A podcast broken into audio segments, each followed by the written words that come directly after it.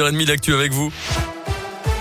Et à la une, plus que quelques heures à patienter pour certains. Il faudra attendre demain matin pour d'autres. En ce 24 décembre, jour du réveillon de Noël, les enfants trépignent d'impatience. Alors, quels seront les jouets stars au pied du sapin cette année? Le Père Noël continue de préparer évidemment son traîneau.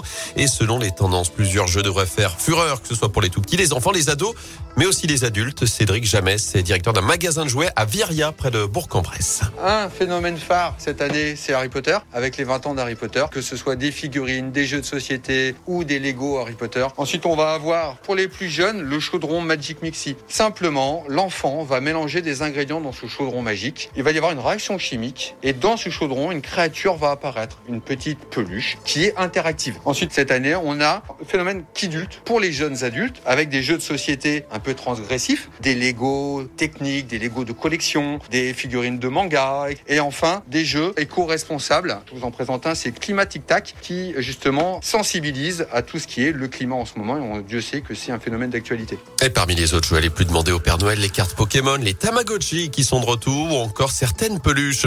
Dans ce contexte, ce n'est pas vraiment l'esprit de Noël. Justement, un magasin de jouets a été cambriolé dans la nuit de mercredi à hier à Amberieu en budget dans l'Ain. D'après le progrès, de nombreux articles ont été dérobés avec un ordinateur et un fond de caisse. Le préjudice pourrait s'élever à plusieurs milliers d'euros. Une enquête est ouverte.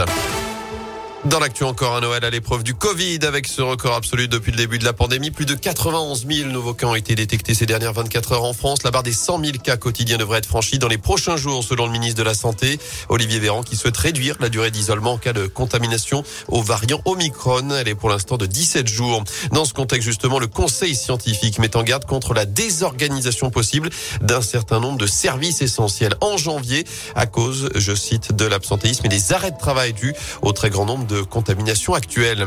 Des équipements renouvelés à Firmini, des renforts confirmés à Saint-Etienne. Gérald Darmanin était en visite hier dans la Loire. Le ministre de l'Intérieur s'est rendu notamment au commissariat de Firmini pour saluer le travail des équipes visées par l'incendie de quatre voitures devant l'établissement ces derniers jours.